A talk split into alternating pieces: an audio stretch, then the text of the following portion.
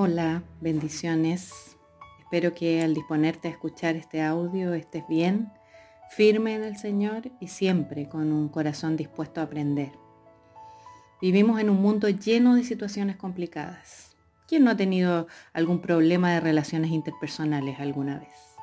Un malentendido con alguien, una pelea, una discusión, una injusticia cometida contra nosotros, una ofensa, una gran decepción o esas desilusiones constantes de parte de alguien importante para nosotros. Tantas cosas suceden y han sucedido a lo largo de nuestra vida. Si por un momento paras para recordar todas las relaciones afectadas, quebradas o heridas de tu pasado, quizás tendrías muchas historias y situaciones que contar. Pero hoy quiero comenzar planteándote algunas preguntas que te permitirán autoanalizarte y detectar el problema antes de que nos adentremos en el tema. ¿Te sucede que una y otra vez ese evento complicado o traumático que te ofendió e hirió con una determinada persona viene a tu cabeza como una película donde pasas una y otra vez los detalles? ¿Pasas tiempo pensando en formas de hacer que esa persona pague o reciba su merecido por lo que te hizo? ¿Te has sorprendido a ti misma hablando de ese asunto con dolor a otras personas al punto de darte cuenta que los que conviven más de cerca contigo no solo conocen tu dolor, sino que lo entienden y hasta apoyan tu postura? ¿Has, tenido explosiones desmedidas por incidentes que te han evocado lo malo sucedido con esa persona? ¿Te sucede que al leer la Biblia o escuchar una predicación, como casi inconscientemente aplicas la escritura a otros, especialmente a tu ofensor, en vez de a ti mismo? ¿Usas por lo general expresiones que incluyen, no es que ellos o todo el mundo para apoyar tus argumentos y condenar al ofensor? ¿Has padecido últimamente de dolores de cabeza, dolores de cuerpo, malestares estomacales y otras dolencias sin explicación médica aparente? Bueno, si alguno o todos estos síntomas son parte de tu vida, temo decirte que padeces de una enfermedad del alma que se llama amargura. Y hoy veremos el camino que Dios nos ofrece para la sanidad de nuestro interior.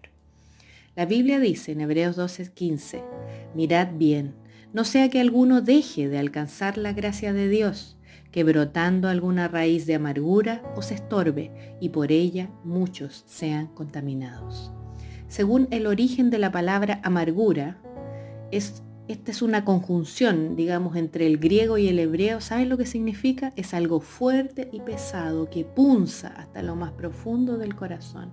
Y se trata de una reacción pecaminosa, es decir, que está fuera de la voluntad de Dios, a la ofensa o a una situación difícil o injusta. Esta siempre viene acompañada de la autocompasión los sentimientos heridos, el enojo, el resentimiento, el rencor, la venganza, la envidia, la calumnia, los chismes, la paranoia, las maquinaciones vanas y el cinismo.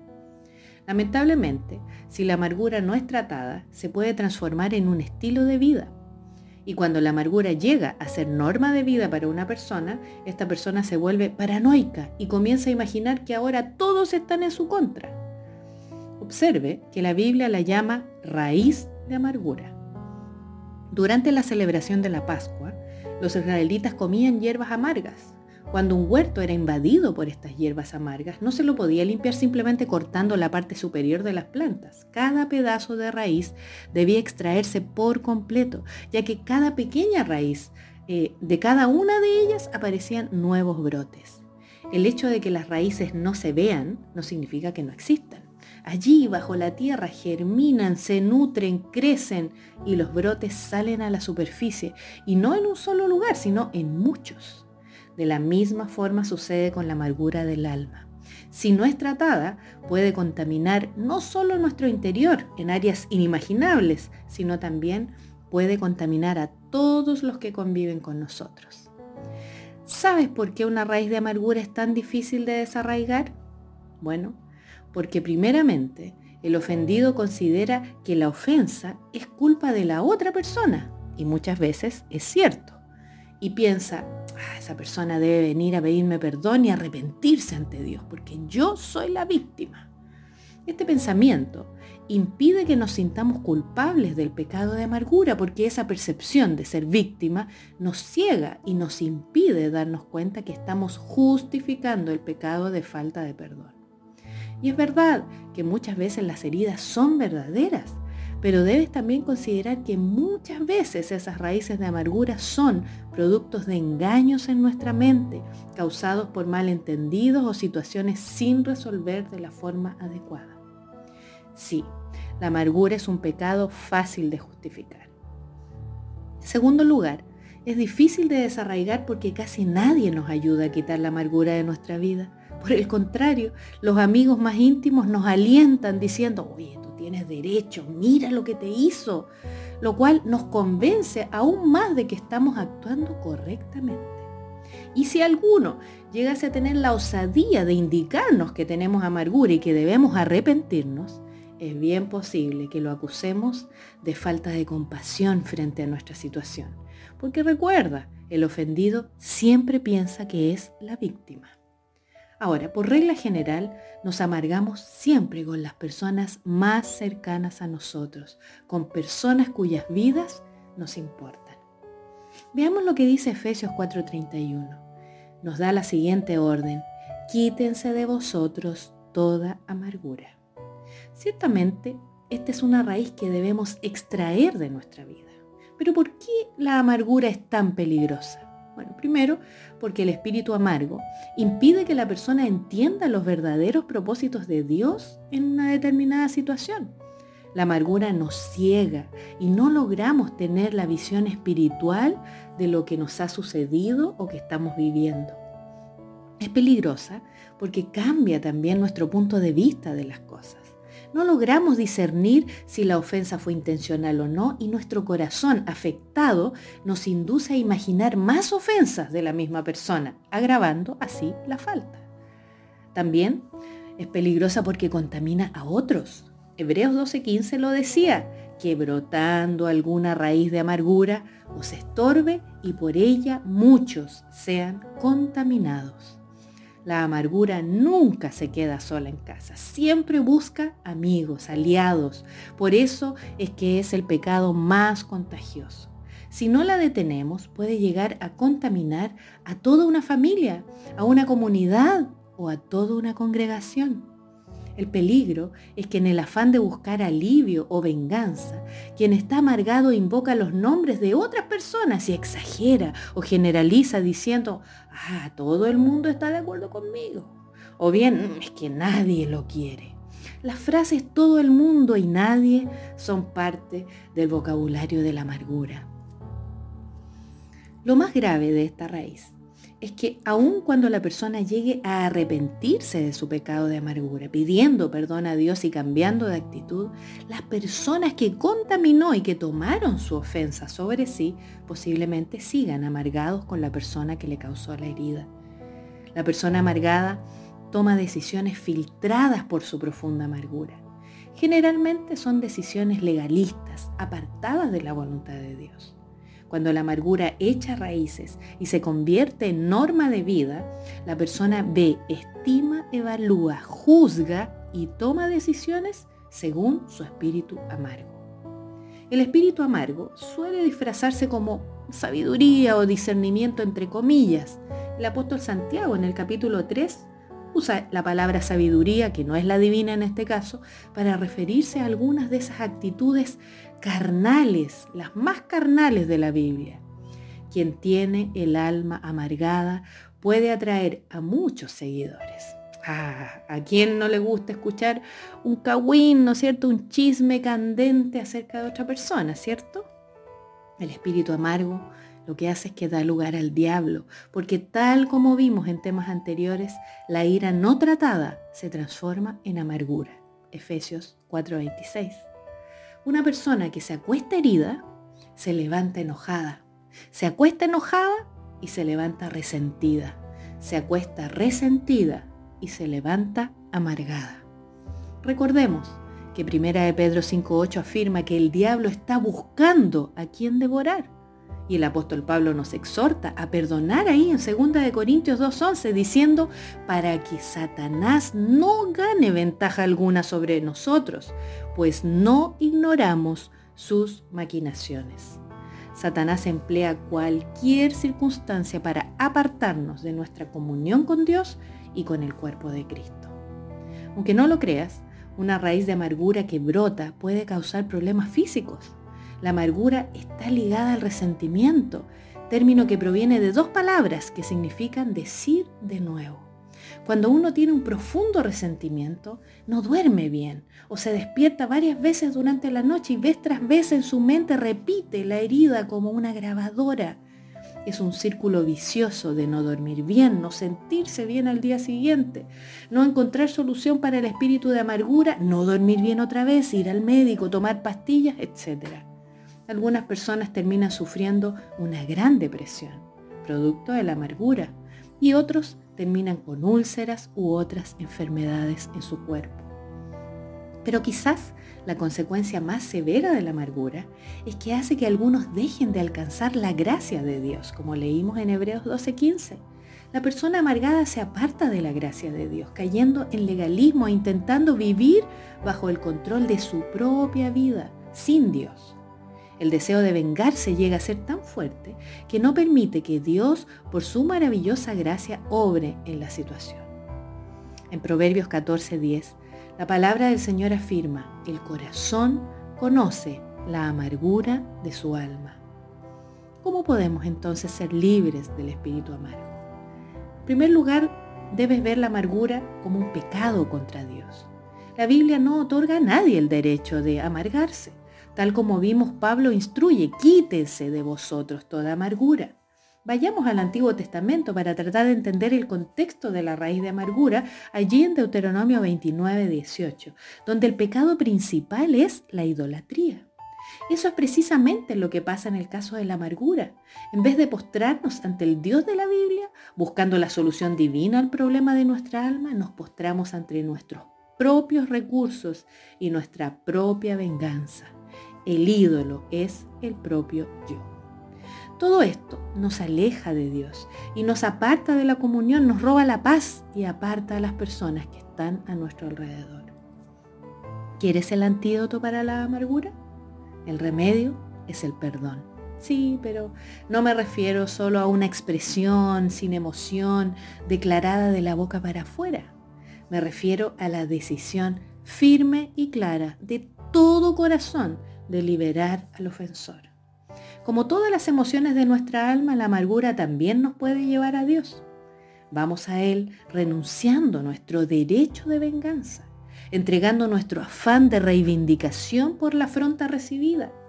Vamos a Él para soltar todo el dolor que se nos causó y derramar nuestro corazón lleno de dolor y rabia. Perdonar es un acto de fe, que significa traspasar a Dios nuestro derecho de justicia. Es renunciar al control de cómo manejar el agravio recibido. El perdón es liberador, ¿sí? Porque corta todo lazo espiritual que se pueda haber forjado en las regiones espirituales con el ofensor.